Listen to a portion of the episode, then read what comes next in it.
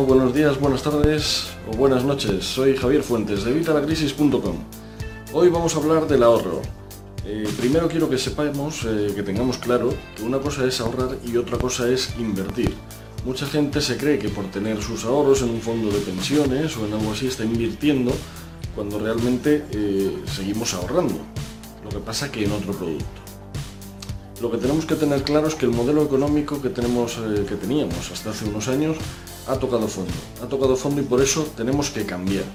Hasta ahora invertíamos en productos de otros, en acciones, en fondos de inversión, en productos que, estaban ya empaquetados, productos que nos daba el banco. Eh, mientras que tenemos que invertir en nosotros, no tenemos que invertir en productos de otros. Invertir en productos del banco nunca nos va a hacer rico. Si algo de lo que nos ofrece el banco nos pudiera hacer rico, no nos lo ofrecerían, se lo quedarían ellos. Nadie se ha hecho rico invirtiendo en los productos que ya vienen empaquetados por el banco o dejando sus ahorros en un banco. Y luego otra cosa que tenemos que diferenciar es un ahorrador o un inversor de un apostador. Los apostadores buscan la plusvalía. Por ejemplo, compramos unas acciones esperando que esas acciones suban de valor y en ese momento vendemos y recuperamos esa plusvalía. Eso es un apostador. Un inversor, en cambio, sabe en qué invierte, sabe en qué producto invierte y sabe en qué producto debe invertir. Por norma general, en la bolsa lo que buscamos es la plusvalía. Estamos buscando una ganancia de capital, buscamos que cambie el, precio del producto, especulamos y realmente así lo que estamos haciendo es apostar, porque ni siquiera los inversores más eh, avezados, por así decir, invierten buscando esa ganancia de capital y los que lo hacen no siempre ganan. Entonces por eso digo que invertir en la bolsa generalmente es apostar. Tenemos que invertir buscando el dividendo, lo que hacían antes nuestros padres y nuestros abuelos, lo que llamaban buscar el cupón, ¿no? Buscaban ese dividendo para comprar unas acciones que nos dieran un dividendo mes a mes o cada tres meses o cada seis meses en función de la acción. De hecho, Warren Buffett, uno de los mayores inversores de Estados Unidos, y el segundo hombre más rico del mundo dice cuando le preguntan que cuál es su tiempo preferido para mantener una acción, él dice que su tiempo favorito para tener una acción es para siempre. Y entonces, ¿qué es en lo que tenemos que invertir o qué es en lo que tenemos que ahorrar? Bien, ya sabemos que ahorrar es perder, os lo he dicho ya a lo largo y tendido de todo el videoblog, el canal de YouTube, en el propio blog, os lo he dicho cien mil veces. Ahorrar hoy en día es perder por el tema de la inflexión y la devaluación. Entonces, ¿en qué tenemos que invertir? La única manera que tenemos para ahorrar es que sea para o bien mantener nuestro fondo de emergencia, del que también os he hablado ya en ocasiones, o bien para mantener ahí ese, ese, dinero hasta que tengamos el suficiente para invertir en lo que vayamos a invertir. Lo que queremos, por supuesto, si lo que queremos es ahorrar ese dinero para nuestro fondo de emergencia, es aparte de tener una liquidez para si viene esa emergencia, mantener el poder adquisitivo, por supuesto no perder por lo menos dinero. Aunque nos den menos interés si estamos invirtiéndolo, a cambio de esa liquidez vamos a conseguir menos interés, pero que no perdamos nada del capital, porque entonces, eh, vaya negocio, tendríamos que seguir metiendo y metiendo y metiendo y no queremos eso. Queremos que por lo menos mantenga el valor adquisitivo. Y luego, por supuesto, en el caso de una inversión, ahí sí vamos a buscar que aumente nuestro capital. Ya os digo que a día de hoy ahorrar es perder, pero tenemos que tener claro que cualquier inversión tiene siempre un riesgo. Lo que tenemos que hacer es minimizar ese riesgo. ¿Cómo minimizamos ese riesgo? Sabiendo en qué invertimos. Yo os he dicho que un inversor es el que sabe en qué invierte y por qué invierte. De esta forma, si sabemos más, si nos formamos financieramente, vamos a minimizar el riesgo y vamos a conseguir mejores resultados. El ahorrador compara dónde consigue mayor rentabilidad va buscando cuál banco le da mayor eh, interés, mayor rentabilidad. Un inversor, en cambio, puede invertir donde quiera, puede elegir dónde y cómo invertir su dinero, de hecho debe hacerlo así. Ya os digo que nadie se hace rico invirtiendo en los productos bancarios empaquetados. Esto está bien a lo mejor pues para ya personas de una edad avanzada que se han jubilado ya y bueno, pues lo que quieren es ir manteniendo a lo mejor ese nivel adquisitivo y no perder demasiado dinero. Entonces, bueno, estos productos empaquetados, pues a fin de cuentas no tienen mucho riesgo por norma general, si sabemos en cuáles lo invertimos, obviamente, y bueno, nos pueden valer pues eso, para esos años. Pero mientras no es lo más adecuado. Otro consejo que quiero daros si queréis invertir en bolsa es que lo hagas con un dinero que puedas permitirte perder.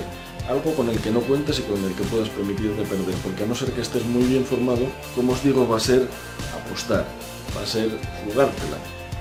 Mm, no si estás bien formado, si estás bien formado sí puedes sacarle dinero a la bolsa, pero como de momento este blog no está orientado para expertos financieros, os diré que no apostéis y si lo hagáis, lo hagáis con un dinero que os podáis permitir perder.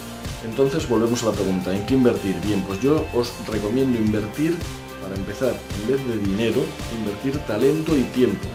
¿vale? La mayoría de los inversores de, alto poder adquisitivo y profesionales invierten más tiempo que dinero. Por ejemplo, si tú vas a comprar un bien inmueble, si vas a comprar una casa para alquilarla, eh, si tú compras una casa, estás apostando. Si compras la primera casa que te encuentres o la primera que te guste.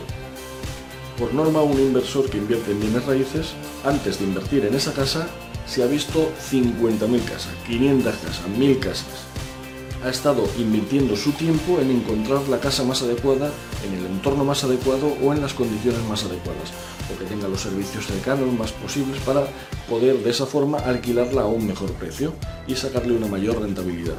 Como veis, es lo que os digo, ha invertido más tiempo que dinero. A lo mejor luego hay que invertir dinero, pero muchas veces si nos tiramos a la primera casa que, que encontremos, puede ser que al final encontremos que no tiene algo que, pensábamos que tenía o que tiene algo que pensábamos que no tenía. Algún perjuicio, de forma que al final hemos malgastado nuestro tiempo, hemos gastado mucho menos, pero al final la inversión no le vamos a sacar tanta rentabilidad como pensábamos en un principio. Entonces, bien, teniendo claro que tenemos que invertir más tiempo y talento, ¿en qué vamos a invertir? Una vez más invertimos, como os digo siempre, también en el blog y en el videoblog y en el canal de YouTube y en todos los lados y a todo el que me quiera escuchar, la mejor forma de invertir es en nosotros mismos.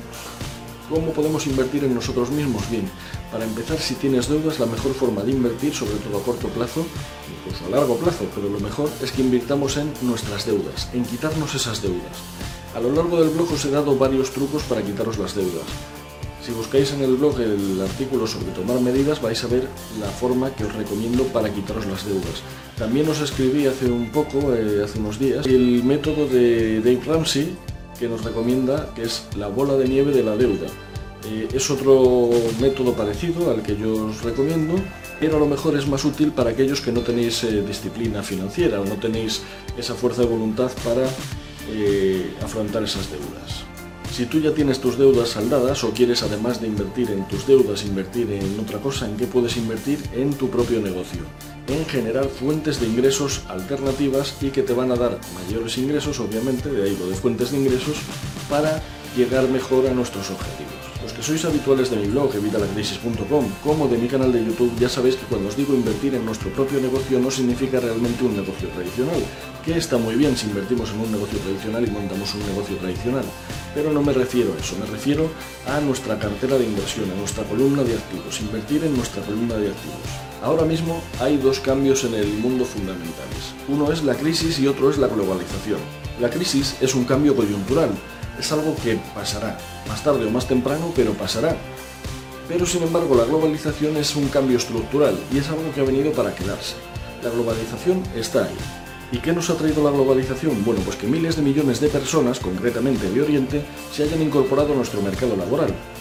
Ellos están entrando ahora en la era industrial de la que nosotros hemos salido. Nosotros estamos ya, como sabéis, en la era del conocimiento, la era del talento de forma que tenemos muchas más personas buscando trabajo que trabajos propiamente dichos para estas personas. Ahora mismo tenemos competencia de el otro lado del mundo, tenemos competencia de Oriente para nuestro trabajo. Te creerás que no, pero es así. Ellos ahora mismo luchan por tener tu trabajo y con tanta externalización, la palabra externalización ya sabéis que está de moda, estas personas de Oriente que están lejísimos, que tendrían que coger un avión o dos para llegar a nuestro puesto de trabajo, a través de Internet lo pueden hacer y seguramente lo van a hacer más barato y lo que tendremos que tener cuidado posiblemente mejor.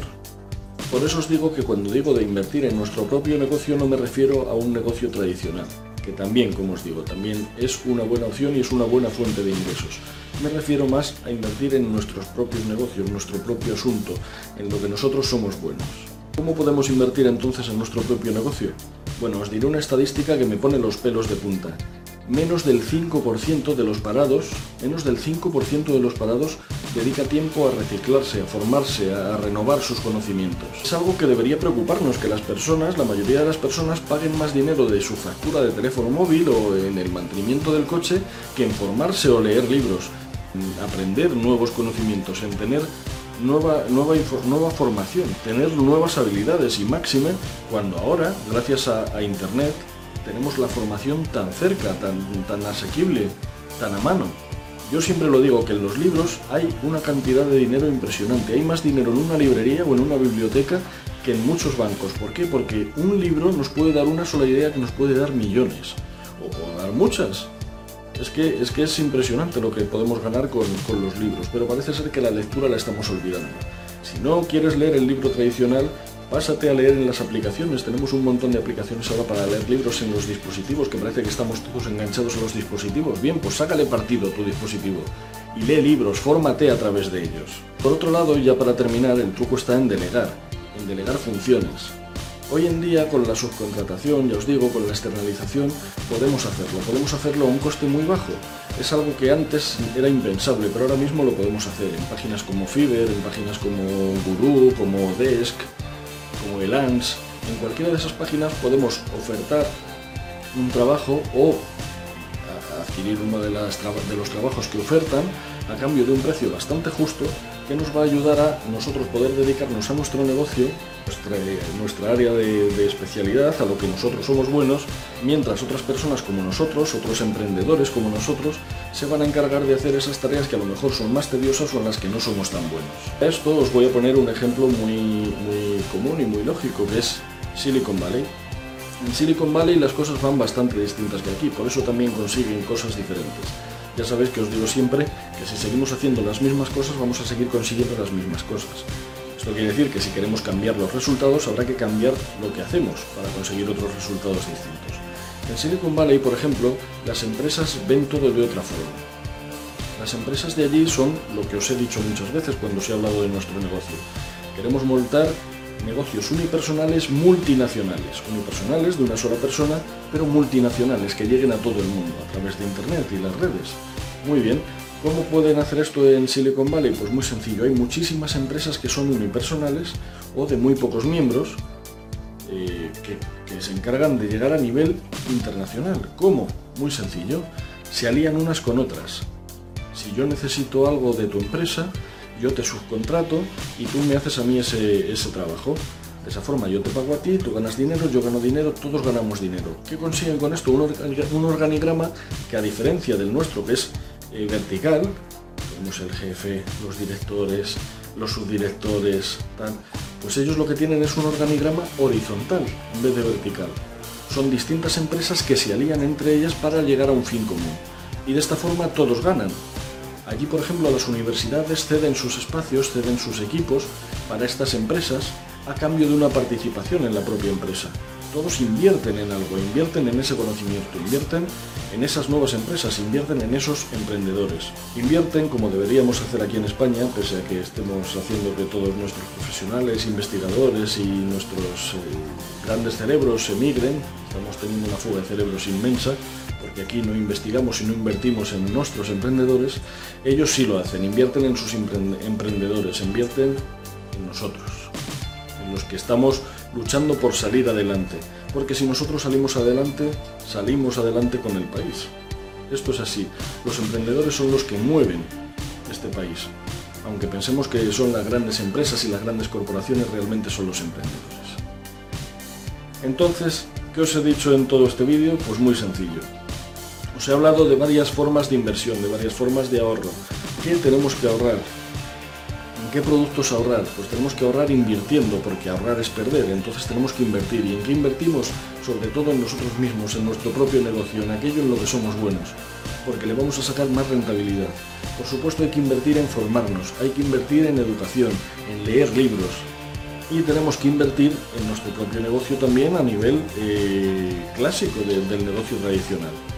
Así que bueno, espero que os haya servido de ayuda. Ya sabéis, como siempre, eh, si este vídeo te ha gustado, por favor dale, dale, a me gusta, el pulgar arriba, suscríbete al canal para estar eh, al día de los nuevos vídeos que voy colgando y por favor compártelo con cualquiera quien creas que le puede interesar.